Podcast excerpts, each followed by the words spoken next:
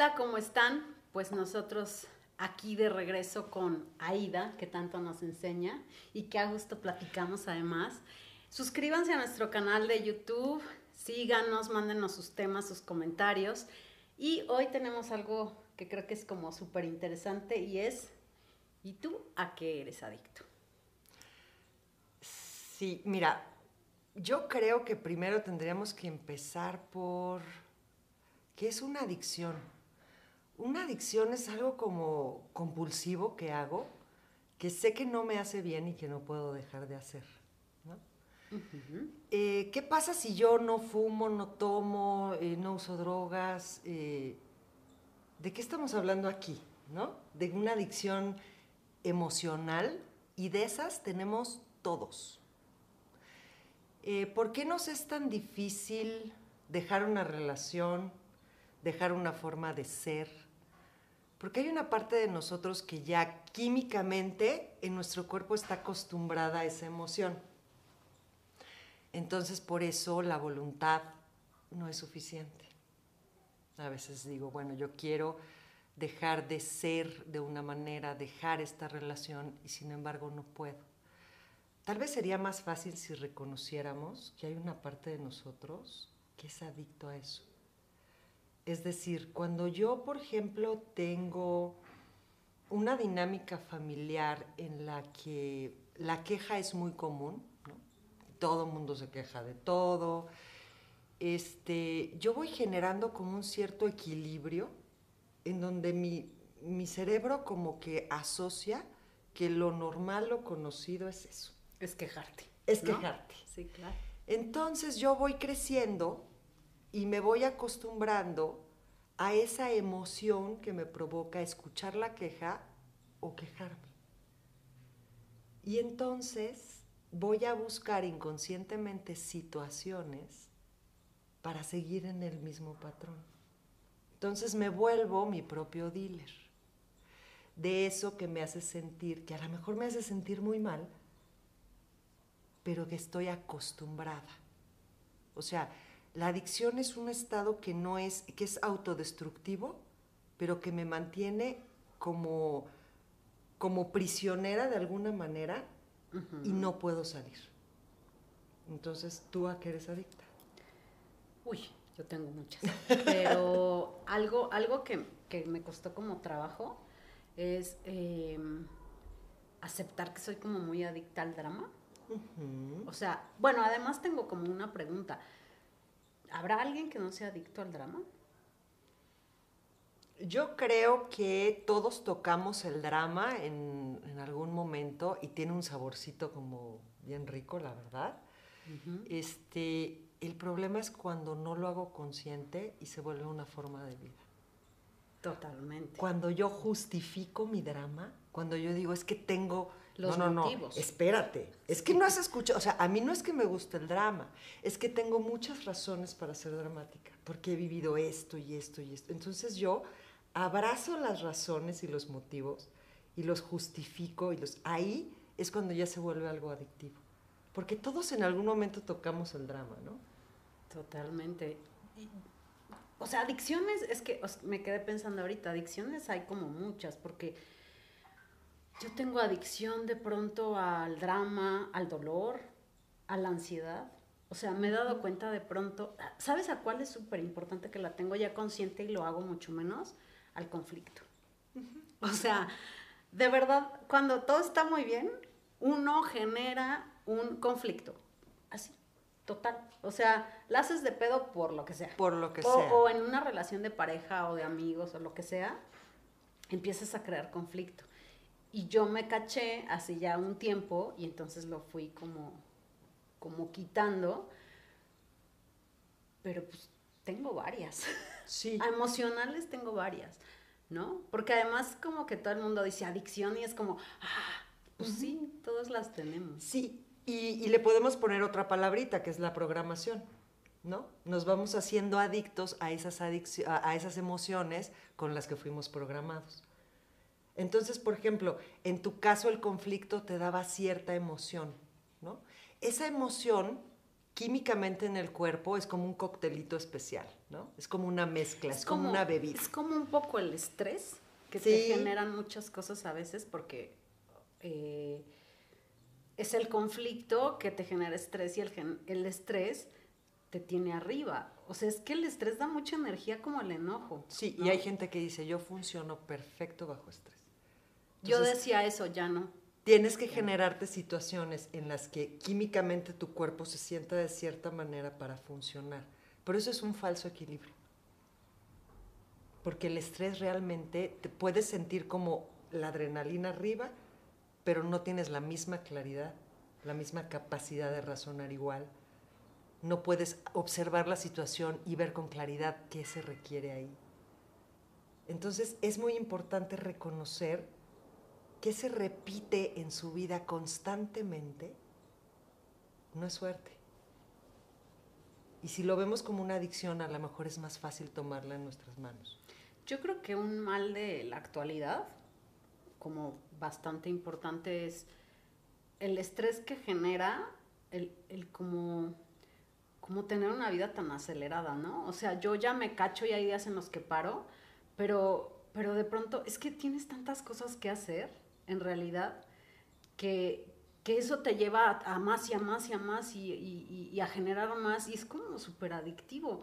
O sea, de pronto porque si no, ay, pues no eres productivo, ¿no? O sea, de ahí ese como... Y sabes que el, el estar lleno de cosas que hacer y el funcionar bajo ese estrés, lo que te impide es tocar emociones que no quieres tocar.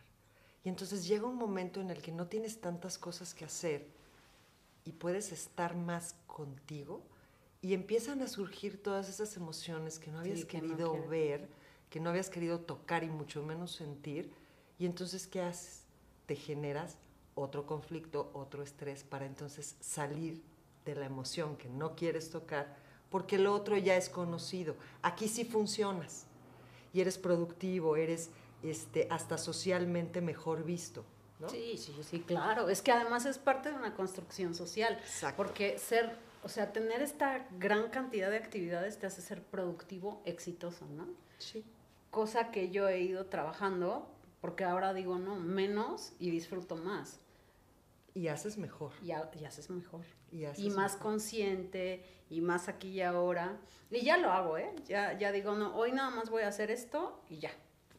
Sí, entonces la forma de salir de ahí es como cachar que se repite en su vida de manera constante, como tú dices, yo conflicto para todo, ¿no? Entonces decir, ok, y voy a estar como más presente en mí, dándome cuenta si lo que quiero es el conflicto, cuál es la otra parte, qué es lo que no quiero ver en mí, qué es lo que no quiero tocar, qué es lo que no quiero sentir. es como la tristeza o la depresión. El dolor. El dolor. O sea, como que le corremos al dolor. La verdad yo no, porque yo sí soy bien entrona. Y cuando descubrí que te duele y pasa. Y no te mueres. Y no te mueres, este, no pasa nada. Entonces es algo que a mí personalmente no me da miedo, pero a la mayoría de la gente le da mucho miedo sentir el dolor. Porque quizá no lo han conectado y no saben lo que es. No, porque acuérdense que las emociones nos dan información de lo que hay que ver, de lo que hay que trascender. Y mientras yo la meta abajo del tapete, creo que ya no la siento. Pero realmente está ahí. Sí, claro. Entonces tenemos que estar dispuestos, como para salir de otra adicción, a estar incómodos en la abstinencia. ¿Sí? Si yo, por ejemplo, soy adicto al conflicto y de pronto tengo un momento de paz, me voy a sentir rara y me voy a sentir incómoda. Incómoda. ¿Qué tengo que hacer? ¿Volver a consumir para irme a lo conocido o quedarme con lo que estoy sintiendo, en la incomodidad que estoy sintiendo y viendo qué hay más allá de eso y qué es lo que no quiero ver? Pero vivimos tan a prisa y distraídos en tantas cosas que ni siquiera estamos en contacto con nosotros mismos, con lo que necesitamos, porque mucho el éxito es hacer cosas, no es ser más feliz. Y pienso que el hacer cosas me va a llevar a conseguir un estado de felicidad que nunca llega. Porque entonces si yo creo que mi trabajo me va a dar felicidad, consigo ese trabajo y me doy cuenta que, ¿qué crees? qué no? Bueno, tal vez cuando tenga esta casa, tal vez cuando tenga esta pareja, tal vez cuando tenga hijos. Y la realidad es que nunca llega, porque no es algo que viene, que esté afuera y que yo alcance. Es un estado de ser y una elección. No importa mucho lo que yo esté viviendo afuera. Pero para eso, ¿qué tienes que hacer? Estar. Estar. Sí. Estar en ti y darte cuenta que es lo que te da como, como, como prisa de salir de, ¿no? Hay mucha gente que no puede estar sola. Y entonces se llena la agenda y se llena de compromisos o está en su casa, pero siempre está conectada, siempre está haciendo algo porque no puede estar sola. Sí, le da miedo sentir. Sentir, estar, estar con lo que hay, porque hay veces que no nos gusta lo que, lo que sentimos, lo que vemos, lo que percibimos de nosotros mismos. Sí, sí. Creo que ahora también, por ejemplo, eh, algo que se presta mucho son los medios electrónicos, ¿no? Son una gran fuga de la realidad y son súper adictivos. O sea, yo, yo me cacho a veces, este, me levanto y tengo ya el teléfono en la mano pero ni siquiera recuerdo en qué momento lo agarré, ¿sabes? Entonces ya, y, ya estoy metida en redes sociales y, no me doy cuenta. O a veces las abro, pero ni siquiera tengo la conciencia, pero ya estás como, como allí súper adictivo. O sea, sí, sí, sí es una gran herramienta, pero es una gran adicción. Sí, y el problema no son las redes sociales, el problema no es nada, el problema es la interpretación y el uso que yo le doy, ¿no? Pero para eso, ¿qué tendrías que hacer? Igual, estar más presente en tu cuerpo, siendo más consciente, cachándote más, ¿no? ¿Qué es lo que no quiero percibir de mí o sentir en este momento que tengo que buscar tantos distractores para no estar? ¿no? Entonces no es el uso, es el abuso y finalmente la necesidad que te da estar conectado, ya sea a una emoción, a, los celulares, a, a lo que sea. Y es creo que es súper importante también entender que, cuando estás intentando dejar una adicción, va a venir una abstinencia y es súper fuerte porque es que luego la gente asocia como que es el drogadicto que utiliza drogas duras y el que toma alcohol y no es cierto. O sea, es, es igual dejar la adicción al enojo, al estrés, al dolor, es igual. Te empiezan a dar ataques de abstinencia, yo lo he vivido. Sí, y es muy incómodo. Muy incómodo. Por ejemplo, hay relaciones muy tóxicas, que son adicciones. Y hablo de relaciones, a lo mejor no de pareja, sino me doy cuenta a lo mejor que la relación con mi mamá, con mi papá, con mi entorno familiar es muy tóxica. Y entonces yo elijo poner cierta distancia. Eso me va a costar trabajo. Sí, y, y además también te, a veces te cuesta trabajo el, parte de la abstinencia es no saber cosas, ¿no? Entonces es súper, a veces quieres saber y quieres hablar y cómo está y, en qué va, ¿no? No es que yo lo necesite, es que estoy preocupada y quiero saber cómo está. Y sí, entonces ponemos afuera un chorro de justificaciones y pretextos como para consumir cualquier cosa para volvernos a poner en la misma situación.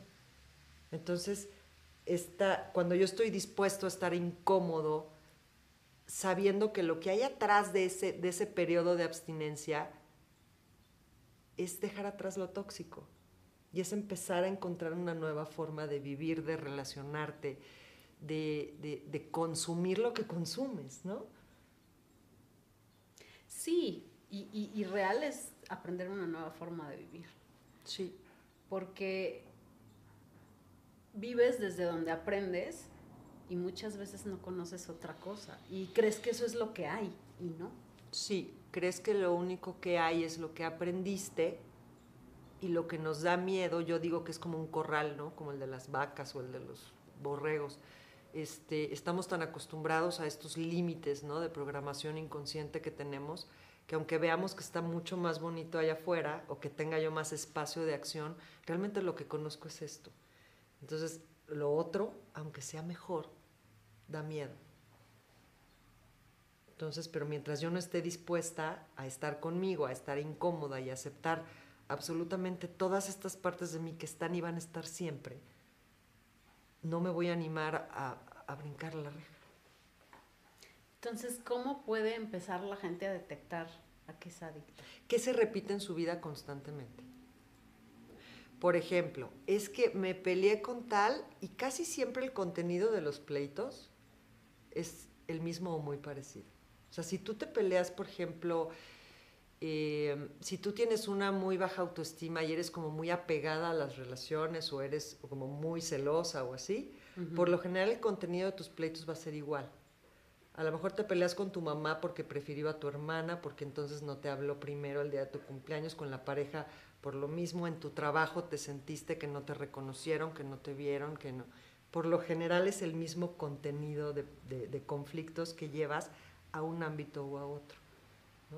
¿A qué estoy siendo adicto? ¿Qué me falta? Por lo menos hacer esa conciencia. ¿Qué es lo que se repite en mi vida? Eso de los pleitos está interesante, ¿eh? No lo había... Sí pensado. El contenido es el mismo. Por ejemplo, si la raíz es que no te sientes suficiente, en el trabajo te vas a sentir igual, con la pareja te vas a sentir igual, con los papás, con los hijos, con los amigos. Entonces, eso es lo que hay que detectar. Porque te lo llevas a, o sea, la programación es algo que traes puesto y, es como que se esparce a todas las relaciones, aunque se muestre de formas un poco distintas, el contenido es el mismo. Entonces, por ahí es una buena pista, ¿no?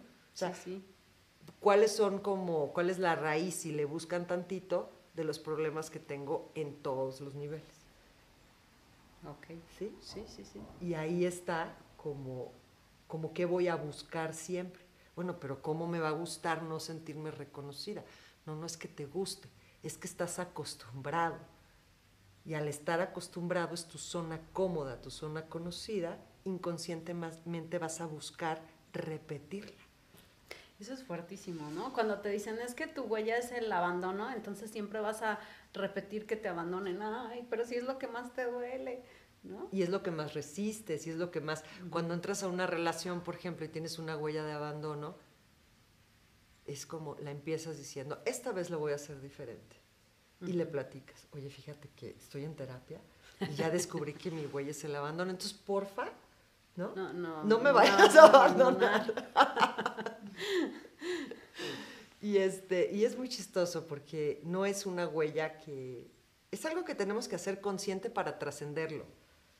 No es una condena de vida, no es un castigo, no es la cruz que tengo que cargar. Este...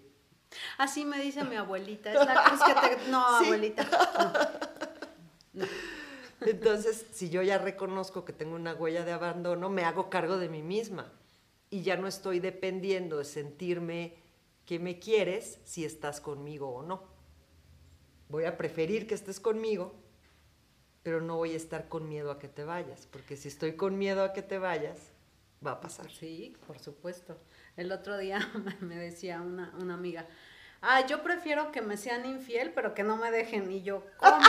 O sea, ¿es en serio? Cada quien. No, sí, bueno, sí, cada quien, pero o sea, no me importa que me engañen, pero que no me dejen. ¿Es en serio? Wow. Sí. Entonces la mía no es tan onda. ya, ya, ya va, ya va cicatrizando. Sí. sí. cada quien este, tenemos. Es que somos muy raros. ¿No? Queremos una cosa, decimos que queremos una cosa y hacemos todo lo contrario. O sea, realmente no estamos dispuestos a hacer lo que se tiene que hacer para salir de ahí. ¿Por qué? Porque somos adictos también a nuestra historia. Adictos a nuestra historia. A ver, ¿cómo es eso? O sea, por ejemplo, si tú tuviste una infancia difícil, una historia complicada, por lo general nos da una cierta satisfacción colgarnos la medalla de la... Pero salí adelante. De la guerrera, ah. ¿no? Entonces, este, somos adictos a platicar nuestra historia igual, a decir el sufrimiento y a abrazarlo, o sea, a, quedarnos ahí. Porque la gente que la tiene fácil no es tan valiosa, ¿ves? Claro. Porque lo que no, lo que no te cuesta no, no, no sabe. Entonces, ¿qué vas buscando más? En tu vida cosas que cuesten mucho trabajo para tener ese reconocimiento propio y de otros. Que qué bárbara. Sí, sí, sí. Súper guerrera y está como muy, muy de moda eso. Es una Mujer empoderada. Mujer empoderada, guerrera. guerrera. ¿Qué tal si eres, realmente reconoces el verdadero poder y te haces la vida más fácil? Pero cuando eres adicto a platicar cómo ha sido tu sufrimiento, te estás agarrando de él. y tú mismo porque con juzgas. eso llamas la atención también, ¿no? Po- mira, con esa vida y la, lo que ha creado. ¿Cómo Entonces, si tuviste una separación difícil, te va a costar trabajo platicarlo diferente. Porque en el fondo estás buscando el reconocimiento del otro es un cabrón y tú qué buena eres y tú qué fuerte que pudiste, ¿sí? A eso nos volvemos adictos también. Sí, una vez, una vez, ¿Una vez me pasó? Una vez me dijiste, una vez me dijiste, ¿y tú por qué siempre quieres ser la buena? ¿Y por qué quieres comprobar que, lo, que las personas son los cabrones? Sí. Es muy cierto, como Sí. por qué? Pues cada quien, lo Cada suyo. quien. Pero entonces tuviste que dejar la adicción a platicar tu historia como la platicabas para salir de ahí. Tienes que estar, dejar de, estar, o sea, estar dispuesta a dejar de ser la buena, la que pudo con todo, pero la fuerte, pero la... Sí, sí. Entonces, imagínense cuánto sufrimiento estamos abrazando y sosteniendo en la vida para el reconocimiento de los demás. O sea, no importa que te la pases de la chingada, pero que te reconozcan. ¿No? Sí, pero mira, yo, yo también ya me voy este, haciendo más sencillo el camino. Entonces ahora digo todo fácil, alegre, fluido. Sí. Ay, sí. Sí. No, no, yo ya me esforcé lo que me tocaba esta vida. Sí, y eso no quiere decir la facilidad. eh, la gente confunde la facilidad con lo fácil. Va a seguir habiendo cosas en tu vida que requieran esfuerzo, que requieran disciplina, compromiso, que a veces no esté de todo el fácil, pero lo puedes vivir desde la energía de la facilidad, desde ser más neutral con tus emociones, desde la interpretación que le das a eso. Ay, bueno, porque todo le metemos una carga, pero, híjole, ¿no? Tenemos trabajito para, para ir haciendo conciencia cada día Así de, es, así de es. muchas cosas. Pues gracias por venir, gracias, por compartirnos siempre todo. Muchas gracias. Suscríbanse a nuestro Gracias. canal, escríbanos, mándenos sus comentarios, este, piquen la campanita y nos vemos en la próxima semana.